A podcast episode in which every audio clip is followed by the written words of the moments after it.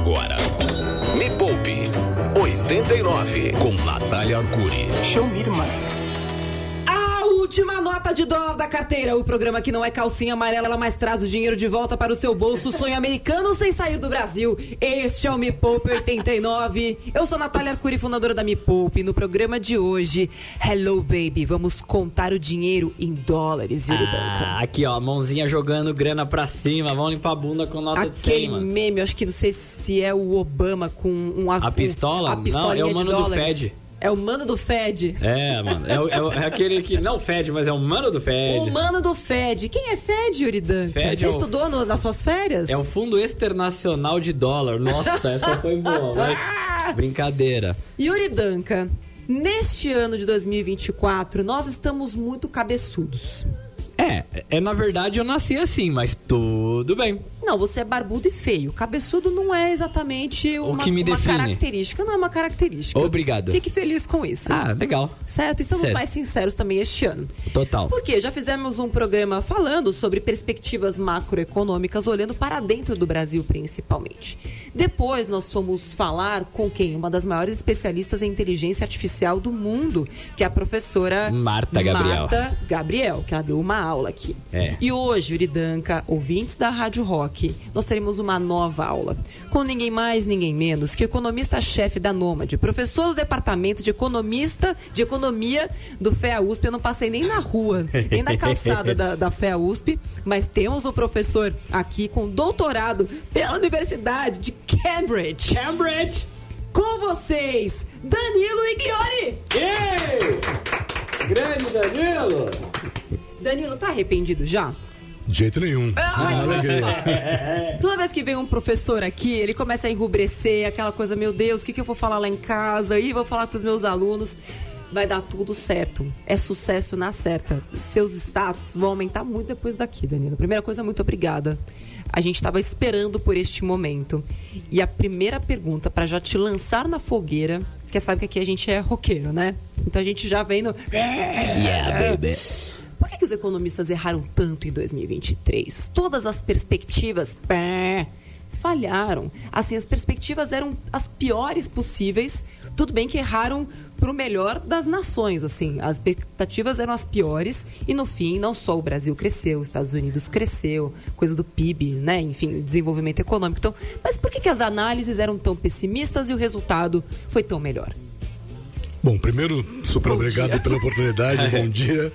É, é um prazer estar aqui com vocês. Olha, essa é uma excelente pergunta. né? Na verdade, se a gente olhar aí ao longo da história, o economista erra bastante, né? Acerta de vez em quando também. Mas dessa vez a gente tem motivos especiais para isso. Porque no fundo a gente está num processo de sair da pandemia.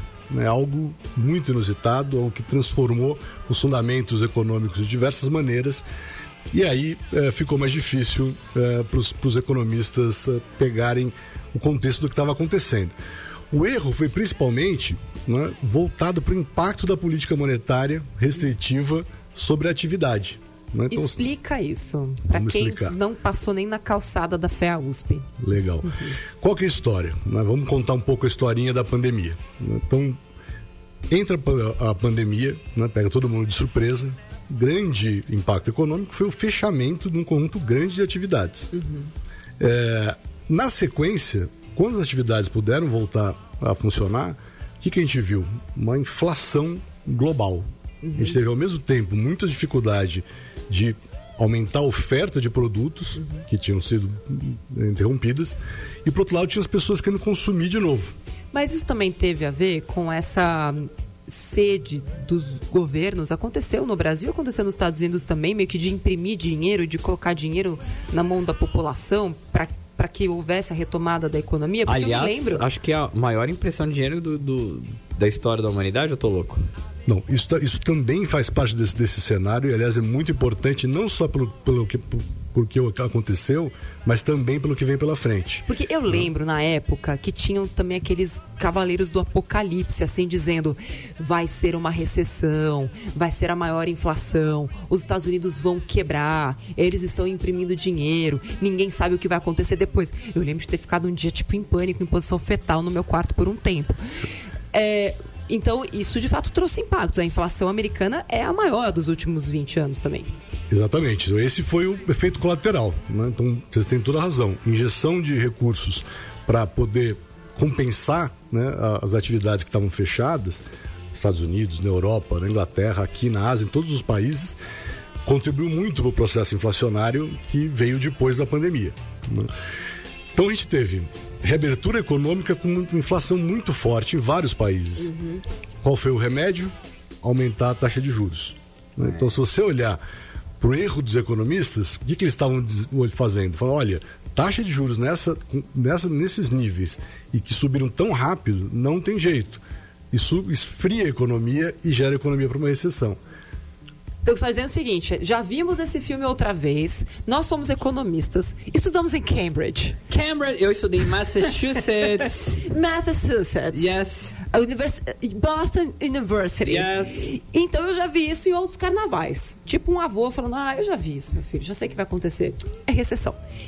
E aí, então tava todo mundo, né, viemos da mesma escola, todo mundo já, vê, já viu a mesma história, seja nos livros, seja na vida. Então, meu, tô safo, vai ter recessão. E aí, o que aconteceu? É Não isso. combinaram com a recessão? A história é exatamente isso. Então, até agora, estamos todos surpresos pelo que aconteceu eh, esse ano, particularmente nos Estados Unidos, né, que é onde a economia está mais forte, mas em outros lugares também. A gente não sabe exatamente o que aconteceu. A gente tem algumas hipóteses olhando para as mudanças na economia após a pandemia. Né? Então, primeiro tem algo que vocês mesmos mencionaram: toda essa injeção de recursos né, vindo do governo para compensar os problemas da pandemia, ainda, de alguma medida, ainda estão nas mãos da, das famílias e das empresas. Estão sendo gastos. Alguns achavam que já devia ter acabado, uhum. mas pode ter ainda um resíduo desses recursos fiscais. Outra coisa, a reorganização das atividades produtivas. Né? Então tem toda uma história de tirar né, concentração da atividade econômica da China, não ficar tão dependente uhum. é, dos mercados asiáticos, recompor essas atividades é, mais perto, né, o termo em inglês é o nearshoring, é, então a atividade econômica está se, tá se reorganizando também. Tem os impactos no mercado de trabalho. Uhum. Então agora o trabalho remoto né, é algo que também ainda continua muito fortalecido na pandemia e ainda tem, tem, tem impactos por aí. Outra coisa que está acontecendo e está muito é, forte no noticiário, as pessoas querendo saber o impacto da, da inteligência artificial uhum. na produtividade. Então tem uma série de fatores são diferentes do que Entendi. a gente tinha antes da pandemia. Então, o que está contando para a gente é, então, o mundo como os economistas conheciam, ele era mais fácil da gente catalogar. Hoje existem tantos agentes e influências que é, é mais difícil a gente saber ou até prever, ter previsibilidade sobre, inclusive, os próximos movimentos. Então fica mais difícil não só de explicar o presente, mas de prever. Ad, adivinhar o futuro. É, ou fazer as análises de, de futuro. É mais ou menos isso. Tem, tem muito agente externo novo, personagens, como se fosse uma novela. Você tipo, nossa, esse aí eu não sei o que vai fazer. Esse, esse personagem é novo. Como é. será que ele vai agir? Isso é verdade. A gente, a gente tem pelo menos esse ano de 2023 para analisar com bastante é, detalhe o que aconteceu. Mas tem ainda mais coisas que a gente não comentou ainda. É, no, no, no, cenário que podem gerar impactos não antecipados. Gostei desse gancho, professor. Você já é dos nossos. Já fez programa de rádio antes? Algumas vezes. Gostei que ele já deu o gancho para segurar a audiência. Segura, segura. Sabe por quê? Porque não vai responder agora, né, Natália? Mas é claro que não, porque a gente vai de música. Aliás, professor Danilo já vai pensando você tem cara de roqueiro. Já fui roqueiro. Ex-roqueiro. Então, próxima música você vai pedir. A gente vai de uma música agora, deixa o professor pensar em que música que ele quer, né? Tem que sentir a vibe, aquela coisa do momento. Daqui a pouco a gente volta falando sobre, afinal de contas, será que o dólar vai cair? Será que está na hora de investir em moeda forte? Mandar seu dinheiro para fora do Brasil, que hoje, inclusive, tem a Nômade mesmo, né? Que ajuda, facilita isso, a gente mandar o dinheiro para fora do Brasil de uma forma segura. Será que está na hora de dolarizar uma parte chique do seu patrimônio? Aliás, com, com 500 reais né, você já consegue fazer investimento. Então, no próximo bloco, não sai daí. so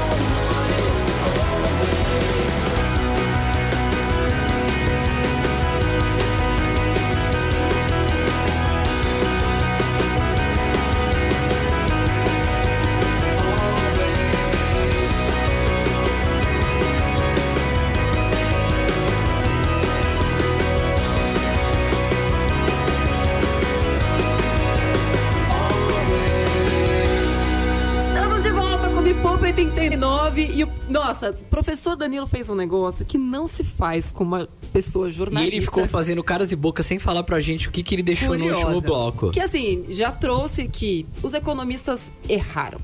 E antes de você explicar o que mais é, compôs este, este molho, este caldo, como que tá assim a, a, a área dos economistas? Rolou uma terapia em grupo? É algo que vocês conversam? Vocês, vocês abriram o coração sobre isso? Vocês se encontram, tipo, a tomar uma cerveja, um vinho falar, pô, erramos? Ou, ou não? É aquela coisa assim, é, às vezes a gente falha. Como é que é isso para os economistas? Olha, como eu disse, economista é, costuma errar e lidar bem com isso, mas dessa vez foi um pouco demais. Porque, de fato, é, com todo o aumento de taxa de juros nos principais países, inclusive aqui no Brasil, né, vamos lembrar a Selic saiu de 2% para quase 14% é, em um ano, é, a aposta era muito grande é, numa recessão começando nos Estados Unidos, mas também a Europa e até aqui no Brasil. Aqui não era recessão, mas era algo bem perto de zero, né? A expectativa para esse ano. Então, assim, tá, tem um- um- uma certa frustração na, na profissão, sim. E o pior é que a gente ainda não sabe né, exatamente onde é que é, o erro aconteceu. né? Estamos ainda digerindo um contexto bastante incerto. Isso vale para economistas na academia, no mercado financeiro e também nos governos. Né? Para quem acompanha é, as, as autoridades monetárias, tanto no Brasil nos Estados Unidos, a gente vê a dificuldade que é, os diretores do Banco Central é, têm para comunicar as suas decisões sobre o que fazer com a taxa de juros. Pois é. E aí eu queria então já emendar é, primeiro o que mais está aí que a gente não Que tá está pairando, vendo, que a gente está não vê. pairando no ar que a gente não está vendo, mas que vocês estão vendo. Olha, é, essa também é, é uma das dificuldades de a gente trabalhar com o cenário econômico, porque sempre tem coisas de fora da economia que impactam ah, as atividades econômicas, os resultados da, da economia. O que, que a gente tem eh, nesse momento? Tem duas coisas completamente diferentes, mas que se conectam num mercado específico. A gente tem todo um cenário geopolítico complicado, né, com os conflitos que surgiram eh, no Oriente Médio, antes na Europa, E também tem a questão da, das mudanças climáticas, né, que pela primeira vez entraram para valer nos discursos dos economistas, incluindo os discursos dos, dos bancos centrais. Ué, mas assim, a mudança climática a gente vê há anos, é tipo, não surgiu ontem, né? E por que só agora entrou no discurso e não era considerado antes? E outra, né? É, de que maneira, então, esse discurso tem a ver com a prática? Ou seja, Exato. de que maneira esse um grau que aumentou, e a gente sentiu aqui no Brasil, né? Enfim, é, de que maneira isso interfere, seja no PIB, seja na taxa de juros, por exemplo? Se é que interfere diretamente ou é indiretamente? É, é mais psicológico hoje do que uma, uma correlação direta?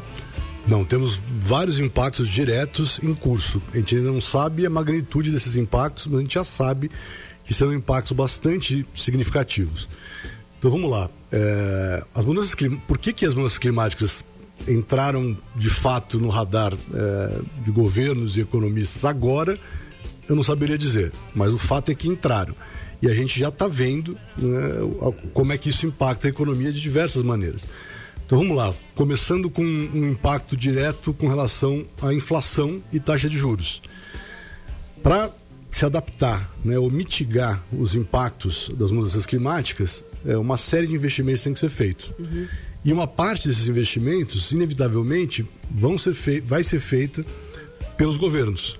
Portanto, isso entra no tema fiscal, no tema de dívida pública, que a gente sabe que quanto maior a dívida pública, mais difícil é combater, combater a inflação. Ou seja, tem uma parte do orçamento que antes não era destinada para essa pauta e Que que, agora entrar. você vai ter que tirar dinheiro de outro lugar para fazer a tal da transição energética, mandar dinheiro para essa pauta é, climática, você vai ter que arrecadar mais ou tirar de algum lugar para cobrir essa necessidade. Exatamente, é isso aí. Isso do lado de recursos públicos.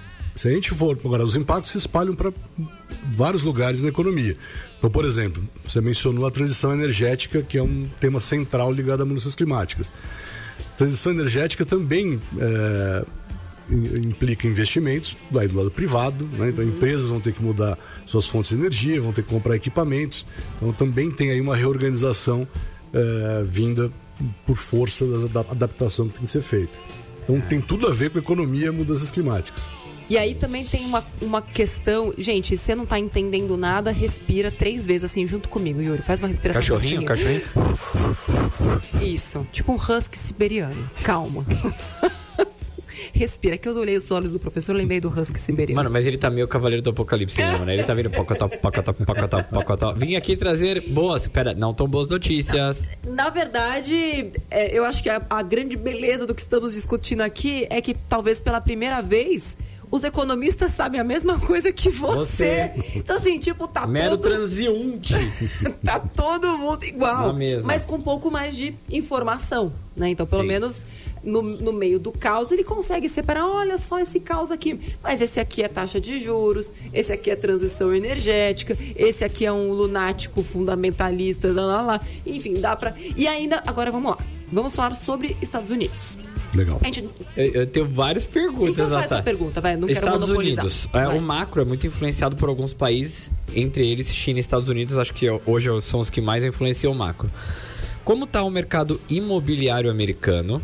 E por que o mercado imobiliário? Porque reza a lenda que o mercado imobiliário americano dita regras aí, se ele vai bem, tá tudo bem, se ele vai mal, tá tudo mal. E por que, que ele é tão influente assim? Se ele é, na sua opinião, né? Boa. Não, ele é super influente, mas está aí uma outra coisa que, que também está mudando. Mas se eu puder, deixa eu dar só um passinho atrás, só para dizer o seguinte: a gente, a gente bateu bastante aqui no- nos economistas logo no começo do, do programa. Mas a gente Mas gosta tem- deles. É, mas tem uma coisa legal, que no fundo, assim, é melhor errar para baixo do que pro, pro, pro outro lado. E, então não é, só, não é só coisa ruim que está acontecendo. Na verdade, a gente está encerrando o, o ano né, de uma forma muito positiva. Muito melhor do que a gente esperava ao longo do ano. Então tem coisas boas aqui para a gente analisar. Porém, porém, isso é, não, não quero continuar alfinetando, mas quero trazer uma informação aqui que apostando numa queda e num não crescimento brasileiro, muita gente apostou contra o Brasil e perdeu muito dinheiro, inclusive dentro dos fundos. Porque tem essa coisa, tipo, sou espertão, conheço tudo, vou entrar vendido. Sabe aquela coisa, tipo, isso aí vai derreter? Igual aqueles cara lá do filme, lá do, do Big Short, lá da Sim, Grande Aposta. total. Que ele percebeu que o mercado americano, né? Que o mercado imobiliário ia derreter. O cara entrou vendido, porque aí ele ganha na queda. Exato. E teve muita gente que falou assim: meu, Brasil vai se lascar, eu vou ganhar na queda. E perdeu muito. Bem. Então, assim, querendo ou não, a análise, né, pra baixo também faz muita gente perder dinheiro. Não, sem dúvida. E não foi só no Brasil, né? Eu acho que tem que- o Brasil tem, tem seus contornos específicos que a gente pode explorar também. Mas eh, a aposta de que o mundo ia pior do que foi Sim. era geral, particularmente nos Estados Unidos. Aí vamos voltar para o mercado imobiliário. De fato, o mercado imobiliário sempre foi, ainda é de certa maneira, mas sempre foi eh, um, um dos principais mercados. Isso não é só nos Estados Unidos, eh, porque emprega muita gente, porque movimenta muito mu- valores muito altos, né? e tem uma conexão com o mercado financeiro muito forte também. Então, a história lá de 2009, 2010 era totalmente voltada ao mercado imobiliário.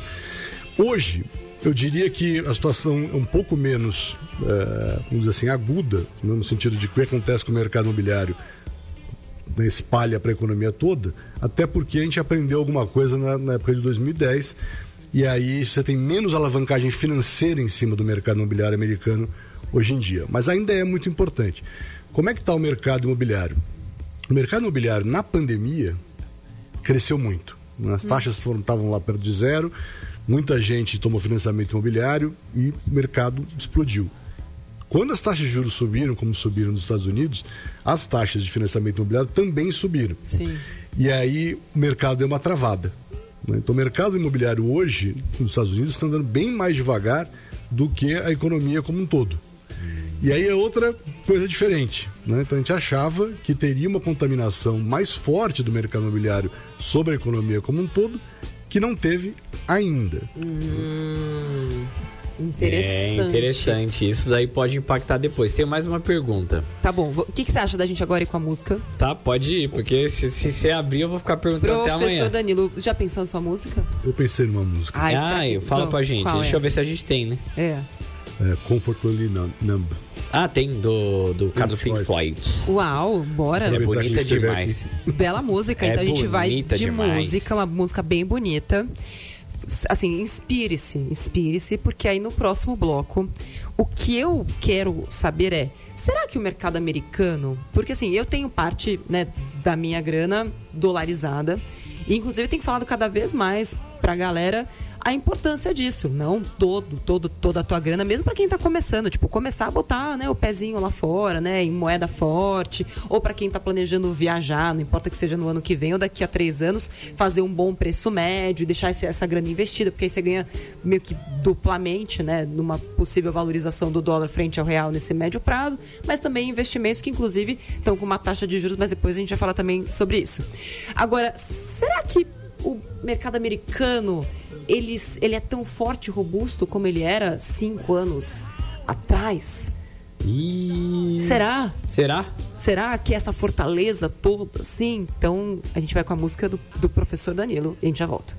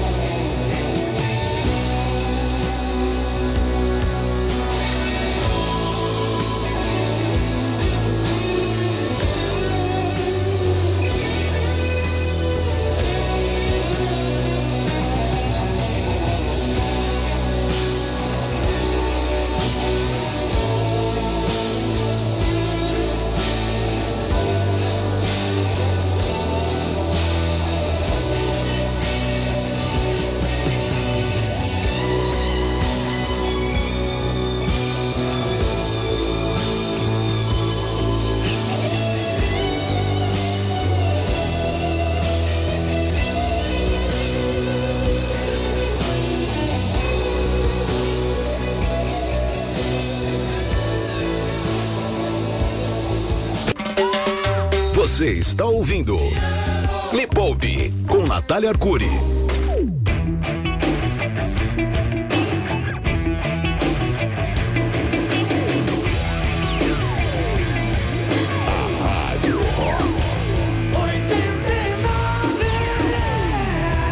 Este é o Me Poupe 89.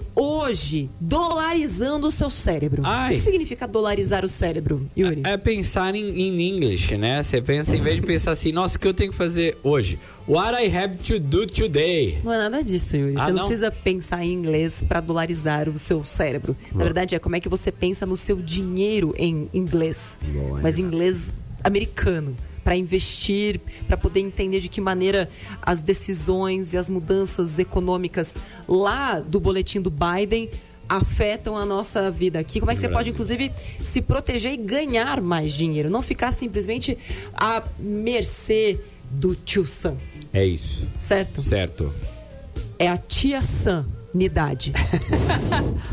Agora, Bora, estamos falar. recebendo aqui professor Danilo Igliori, economista-chefe da Nômade, professor do Departamento de Economia da FEA USP. E deixei uma dúvida, professor, afinal de contas, sempre falar, não, o mercado americano é o mais forte que existe.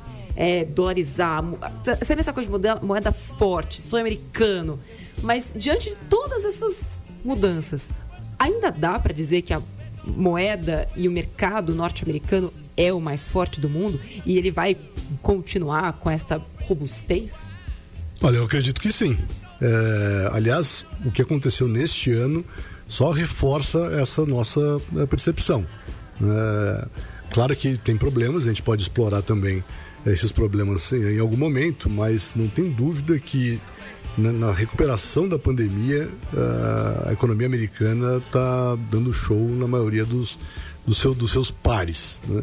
E sim, a moeda- o dólar continua sendo a principal moeda do mundo, é a moeda forte, e a gente tem lá um mercado de capitais maior e mais bem articulado que a gente pode contar hoje em dia. Quer fazer sua pergunta, sua Quero listinha? fazer, eu quero fazer uma delas. Acho Tá. que cabe uma aqui no momento. Te falei que eu sigo vários economistas e adoro a treta deles, assim, é demais.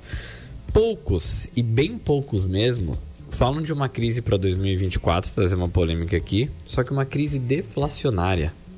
E eu gostaria que você comentasse essa afirmação. Olha, eu, eu não, não, não estou com esses que acham que pode vir uma crise deflacionária. Acho que primeiro é legal explicar pra galera o que seria uma crise deflacionária. É, uma situação em que a economia é, deprime de tal forma que a gente, em vez de ver os preços subindo, a gente começa a ver os preços caindo. E a galera pode falar, "Ué, mas isso não é bom? E por que, que isso não seria bom? Por que, que seria uma crise? Porque quando eles, se os preços estão caindo de uma forma degenera- eh, generalizada, isso significa que a economia está indo muito mal. Então, provavelmente, junto com isso, a gente está vendo o desemprego subir. Tipo, né, tá indo muito mal fechar- porque se o preço tá caindo é porque ninguém tá comprando. Exatamente. Então os preços começam a cair por uma questão de oferta e demanda. Se ninguém compra, eu baixo o preço pra ver se alguém desencalha aquele negócio. É isso mesmo. É a economia em contração, né? Tipo um amigo meu que fala, meu, ninguém quer pegar, vai, leva qualquer coisa. Assim. isso. Mais ou menos isso. Entendi. É, agora, a gente tem, é, e é- isso vem aparecendo, né, reunião após reunião do Banco Central americano, uma preocupação com as chamadas defasagens da política monetária. O que, que é isso? É o quanto tempo né, os juros mais altos demoram para bater na atividade econômica. É, então essa, essa surpresa né, que fez os economistas acharem que o mundo ia andar muito mais devagar esse, esse ano, talvez o erro tenha sido apenas de o tempo que isso vai acontecer. Né? Então tem uma aposta grande de que o mundo vai começar a desacelerar e o crescimento no ano que vem vai ser bem menor do que nesse ano.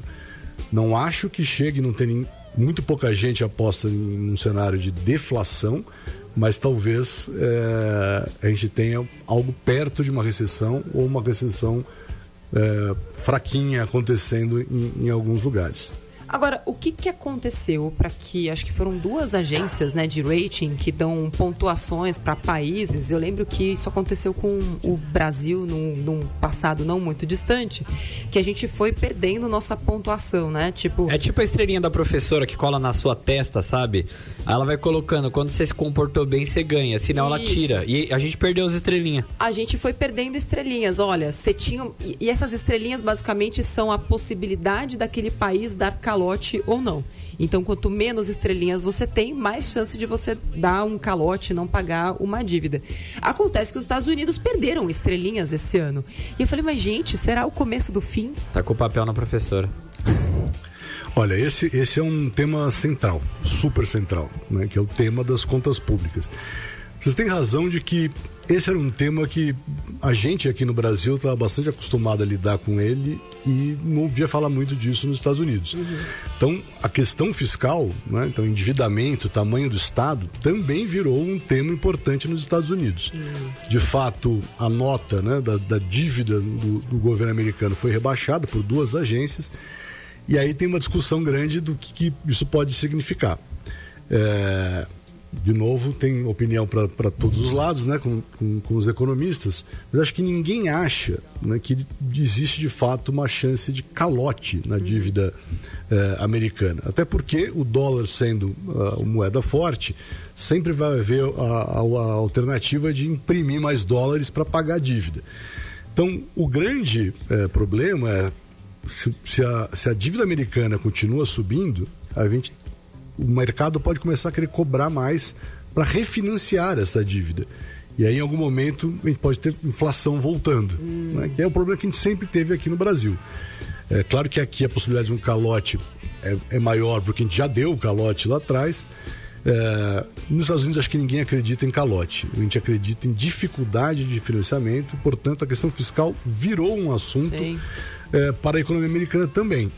Aliás, no ano que vem tem eleições e a gente vai ver esse tema é, como parte dos oh. debates. Olha, para já você... tá saindo as prévias de pesquisa, você não tem noção, velho. Tá é, feio. mano, é dedo no olho, puxão de cabelo, véio. tá, o negócio tá louco. É, e é muito interessante, gente. Eu, se você não, não tá assim estudando, não tá muito interessado, muito interessado nessas questões dos Estados Unidos, geopolítica, é, eu, eu tô achando tão interessante, claro que eu tô olhando de fora, mas a gente é impactado aqui no Brasil. Queira, queira você, queira não. Ah, eu não me interesso por esses assuntos.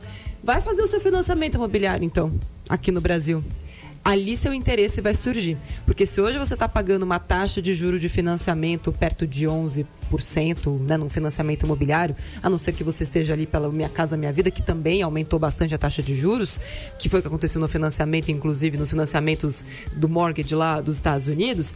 Ou seja, a, o, eu ia usar uma expressão terrível assim, mas o negócio fura-olho entre os dois principais candidatos dos Estados Unidos, Biden é, e Donald Trump, vai afetar diretamente a tua capacidade de fazer o financiamento ou não. Porque se a taxa de juro não reduzir lá, querida, a taxa de juro também não vai reduzir aqui.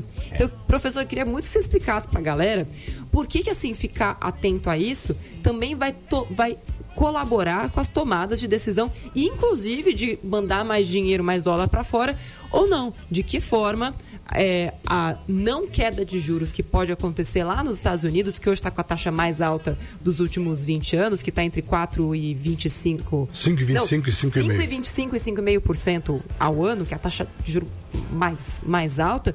Como é que isso interfere na pessoa que vai comprar alguma coisa aqui ou vai querer fazer um financiamento aqui? Não, é, é, bem na linha do que você estava falando, né? O, o, por mais que tenha tido uma, uma vamos dizer assim, uma, uma perda de, de credibilidade, né? É, por conta das, do rebaixamento das agências, os títulos do governo americano ainda são né, os chamados títulos livres de risco. Então, a taxa de juros que é cobrada ali é base para a precificação de todos os outros ativos.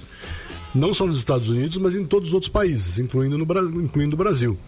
Então, para a gente poder baixar os juros aqui, né, a gente tem que contar com uma redução mais expressiva da taxa de juros nos Estados Unidos. As economias estão completamente ligadas. Mas e por quê? Explica para a galera isso. Por, por, que que, tipo, ah, se por acaso baixar o juro lá, aí sim Betão pode baixar o juro aqui. Ele é nosso íntimo, Roberto Campos, a gente chama ele de Betão, pode chamar também, ele não fica chateado.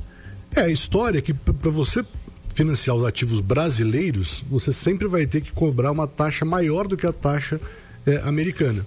Ou oferecer, né? Uma taxa maior para ser mais vantajoso. Mas é porque a... você está falando que a gente tem mais risco que os Estados Unidos? Não, Não responda agora. A gente vai de música e na volta colocando professores da FEA USP na Berlinda, parte 5. a gente já volta se o professor não sair correndo.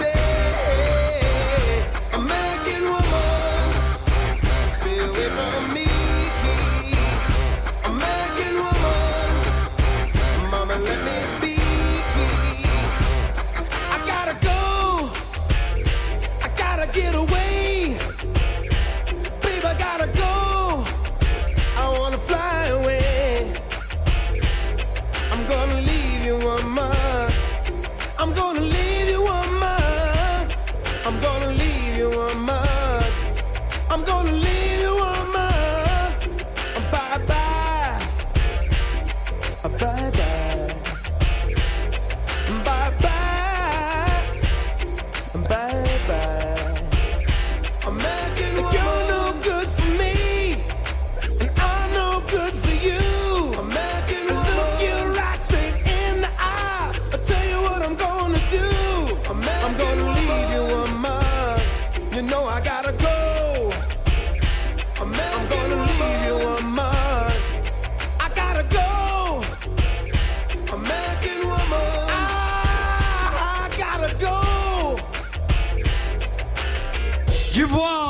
volta no Me Poupe 89, polêmica hoje falando sobre mercados internacionais, como dolarizar sua cabeça.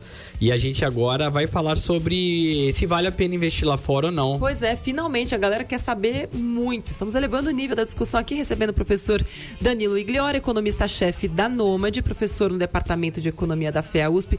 Professor, tá na hora de botar uns dólares para falar, aí, é. falar inglês, assim? Olha, a gente acredita muito nisso. Né? A gente acha que dolarizar um pedaço do seu patrimônio eh, faz parte da evolução, amadurecimento financeiro de qualquer investidor. né? Na Nômade, a gente aposta muito em proteção de patrimônio, e aí, não é novidade para ninguém, que diversificação é o nome do jogo. Sim. né? E aí não tem porquê né, a gente não aproveitar eh, o mercado americano para poder melhorar a diversificação dos seus investimentos. É, tem até vídeo no canal do YouTube, se você não viu, entra lá, youtube.com.br me poupe na web. Tem- é um vídeo comigo na capa, eu sou a Natália Arcurito, eu e o Biden juntos, é, ensinando o, o passo a passo para investir fora do Brasil. E algo que me chamou a atenção é que hoje é mais simples de fazer isso. Né? Hoje você tem contas globais como a Nômade, que aqui do Brasil mesmo você abre. Mas eu percebo que as pessoas ainda têm medo. É, o que, que a gente pode falar para elas? Meu, não precisa ter medo, é seguro. O que, que você explica para as pessoas? Olha, não, não- tem que ter medo nenhum, né? É, assim, a- investir é, nos Estados Unidos, né? Ou ter uma conta é, em dólar é, com a Nomad é completamente seguro. né? Primeiro que a gente tem uma estrutura né, com parceiros bastante sólidos no Brasil e nos Estados Unidos. E segundo porque os recursos investidos ou os recursos em conta corrente são garantidos né, pelas agências regulatórias nos Estados Unidos. Então não existe perigo. É como se fosse o FGC aqui no Brasil, que, que garante né, até 250 mil reais por CPF por conta. Só que nos Estados Unidos eu não sabia disso, Yuri, até pouco tempo atrás. Aqui no Brasil, o dinheiro que fica em corretora não tem proteção. O dinheiro que fica em conta corrente nos bancos é protegido pela- pelo FGC. Que louco, não Mas nas corretoras não tem. Já nas, na- nas contas norte-americanas, que é o caso da, da conta global da Nomad, seja na conta corrente, você tem uma proteção de até 250 mil dólares por CPF, e na conta investimento, que inclusive né, o IOF é mais baixo para quem vai mandar o dinheiro direto para a conta investimento, de 500 mil dólares. Então, assim, não tem por que temer. É alto. Agora, e a- já sei que a pergunta, ah, tá bom, eu mando meu dinheiro, mas aí eu vou investir aonde? Qual é o melhor investimento pra mim? Já tô, eu consigo escutar a conversa. É, essa é uma- é uma pergunta que a resposta depende muito. Né? É, a, a beleza de investir no mercado americano, você tem muitas oportunidades. Mas, via de regra, é, claro que a gente tem que olhar perfil de risco. Você tem três grandes classes de ativo. né? A primeira que a gente- é aquela que a gente estava conversando bastante aqui, que são os títulos do governo americano. né? algo parecido aqui com investir nos, nos- no, tesouro, no Tesouro Direto, nas NTNBs. É, então você pode investir através dos ETFs é, nos, nos- nos títulos do governo americano. São é, ativos bem conservadores, com, com- com baixíssimo risco. Então, os- ETFs, eles vão meio que representar os títulos públicos. Porque aqui no Brasil, Yuri, a gente vai lá e empresta direto para o governo através do Tesouro Direto. Você de uma corretora ainda para isso, mas você vai lá, tipo, empresta para o governo e o governo te devolve com juros. Para nós, brasileiros, termos o direito sobre a dívida americana, a gente não consegue ir direto no tesouro direto deles. Mas é para isso que existem os ETFs, que meio que são, meio não, né? São fundos, mas que seguem, né? Vão te pagar a mesma coisa que o título americano paga. Inclusive com os. É como se fosse um dividendo, digamos assim, né? Com pagamento de juro é mensal. Recebe, tipo, na conta todo mês. Eu acho que depende dos ETFs. Ah, tem, tá. tem- tem ETFs com, com dividendos com mais frequência e outros com menos. Mas é exatamente isso. Então, essa, esse é o primeiro grupo de, de ativos, ativos mais conservadores, títulos do governo. Depois tem as ações. né? E aqui, de novo, tem algo bem interessante, porque se a gente olhar né, o mercado de capitais no Brasil, acho que tem muita gente já investindo em ações aqui aqui no mercado brasileiro, a gente vê que o número de empresas e o número de setores no Brasil é muito mais limitado do que o que a gente encontra nos Estados Unidos. né? Então ali a gente pode, é, por exemplo, quem gosta de tecnologia, explorar né, o que está acontecendo agora na fronteira, tem todo esse tema de inteligência artificial, mas tem um mercado muito maior, né, com muito mais opções se você gosta de investir em ações. Ações lá e cá funcionam do mesmo jeito, são ativos mais arriscados. A grande vantagem, no caso do mercado americano, é de fato, vamos dizer assim, o cardápio. Né? Você tem uma lista muito maior de empresas e de setores para eh, poder investir. E a terceira eh, classe de ativos que a gente gosta bastante, a gente falou um pouquinho aqui do mercado imobiliário, eh, são exatamente o, ativos que são, são conhecidos como REITs, que são, vamos dizer assim, os irmãos dos nossos fundos imobiliários. né? Então funciona muito parecido com, com os fundos imobiliários. Você tem eh, ativos que são lastreados em hotéis, ativos são lastreados em shopping centers, ativos são eh, lastreados em imóveis residenciais. E aí você pode então se expor ao risco eh, do mercado imobiliário, muito parecido com o que acontece com os fundos imobiliários aqui no Brasil. E na sua percepção, eu sei que depois de toda essa nossa conversa, pedir qualquer tipo de previsão futura é para perder o amigo mesmo, né, professor? Mas eu prefiro fazer a pergunta e de repente você me, me virar a cara, vai, vai ter valido a pena. Ele, ele vai levantar e sair daqui, você vai ver. Você acha que o dólar vai subir, manter ou cair em 2024? É. Então essa, essa brincadeira, a gente estava brincando com os economistas, essa é uma piada clássica, né? De que o dólar foi feito para humilhar a economista. então é ingrato projetar o dólar. O que a gente é, faz é olhar para aquilo que pode jogar o dólar para cima ou para baixo. E na verdade, olhando para 2023, né, é, tudo indica, com o que a gente enxerga hoje, que não deve ter muita variação é, no preço do dólar é, para 2024. Então a gente tá, acredita que está aí um pouco abaixo de 5, é, se vai ser 4,90, 4,80 ou mais pertinho de 5, difícil dizer, mas acho que a gente está mais ou menos perto do que deve ser o- a taxa de câmbio boa parte de 2024, se nada mudar. Boa, adorei o sorrisinho no final, ele sorriu assim, se nada mudar. Professor, e pra gente finalizar, um erro pra galera que tá escutando a gente, pra ninguém cometer mais. Porque eu acho que mitigando os erros, a chance da gente acertar mais é melhor. E a galera sempre aprende mais dizendo não faça tal coisa. Quando você fala pra fazer, ela não faz. Mas quando você fala pra não fazer, pelo menos ela não faz. Então assim, se você for investir em moeda americana, o que, que essa pessoa não deve fazer? Olha, eu acho que vai muito na linha da pergunta anterior, é tentar ficar projetando o dólar. né? Eu acho que a melhor alternativa, uma vez que é tão difícil acertar os movimentos do dólar, é ir acumulando aos poucos né, a sua carteira eh, dolarizada. né? Não existem motivos para você ficar 100% no Brasil mais. Hoje é muito simples, fácil e seguro investir eh, no mercado americano. Então acho que vale muito a pena Então, é tipo, não ficar esperando a oportunidade ideal, não. Quando chegar 4,70, aí eu vou colocar todo o meu dinheiro. Eu chamo isso de fazer um preço médio, né? Então, assim, tem um pouquinho, vai lá, compra dólar. E, e de- pelo amor de Deus, gente, não vai ficar comprando dólar em casa de câmbio, tá? Porque isso aqui já é coisa do passado. Deixar o dinheiro em casa Colchão. colchão, assim, o, o custo do IOF de uma conta global da Nomad é o mesmo custo do IOF de você comprar na casa de câmbio, sendo que você vai pegar dólar comercial. Numa casa de câmbio você vai pagar o dólar é, turismo, que é sempre mais caro. Só uma curiosidade, eu quero viajar. Eu consigo usar minha conta pra pagar as coisas da Nomad? Tem um cartão? E como funciona isso? Tem, cer- certamente, né? Esse, esse é um dos nossos principais produtos. Tem um, um cartão eh, de débito que você usa para pagar tudo que você for consumir lá fora em mais de 180 países. Tava na Patagônia agora, paguei tudo com o Nomad. E qual a taxa do cartão? Então, é o, o, pro cartão de, de conta corrente é, é 1,1% IOF. Se você for investir em vez de gastar, você paga 0,38% de IOF. Boa. Mas não tem outra tarifa. Enfim, Não, mas você sabe o que é cartão. legal? É porque às vezes a galera que tá fazendo o. A gente sempre fala, né? A galera que quer viajar Uhum. e tal. Você faz o seu pezinho de meia já numa conta dessa, já investindo dinheiro. E depois você pode usar direto na viagem aquele dinheiro. E- e se tem for essa- um planejamento, né, pra isso. É que eu, eu né, sou cliente já, já faz um tempo. Então, como você tá com o dinheiro em dólar, na hora de você transferir, inclusive, para outra moeda, então, por exemplo, eu compro em dólares via Nomad, mas eu tava na Coreia e usei o mesmo cartão. Porque eu já transfiro. tra- é, Ele transforma automaticamente o que eu tenho em dólar, que é uma moeda forte, na moeda do país onde eu tô. Então eu fui pra Argentina, tava rica, porque tava, tava dolarizada. É. Na Argentina tava tipo, Nath,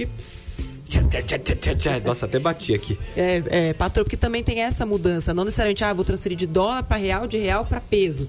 Ou É. de dólar para real, ou de real para. Nem sei lembro o nome onde, da é. moeda da, da Coreia do Sul. Nem me lembro mais o nome, o nome da moré. Da, da, Da moré. Da moré. Da, da moeda. Professor, muito obrigada pelo seu tempo, dedicação, simpatia, paciência. É, e agora que a gente tem seu contato, se o dólar não foi pra onde o senhor falou, a gente vai te ligar. Brincadeira! Não, eu que agradeço a oportunidade, fez super legal. Estamos à disposição. Obrigado, E Danilo. pra galera que quer abrir conta na Nômade, como é que faz? Até pra gente poder, né? Pra galera agora que, que quer, como é que eu faço tal? Baixa o app. Facílimo, é só baixar o app e rapidinho dá para abrir a conta. De graça. Inclusive De de, graça. qualquer lugar do Brasil e do mundo, só tem que ter um CPF. Este programa foi excepcional. Aprendi um montão. E aprendi, entre outras coisas, que economistas também falham. Aí. E no dólar, acredite. no filtro solar, nos juros compostos e no dólar, No dólar. acredite. Beijo pra você, até o próximo Me Poupe. Tchau. Tchau. Termina aqui na 89. Me Poupe com Natália Arcuri.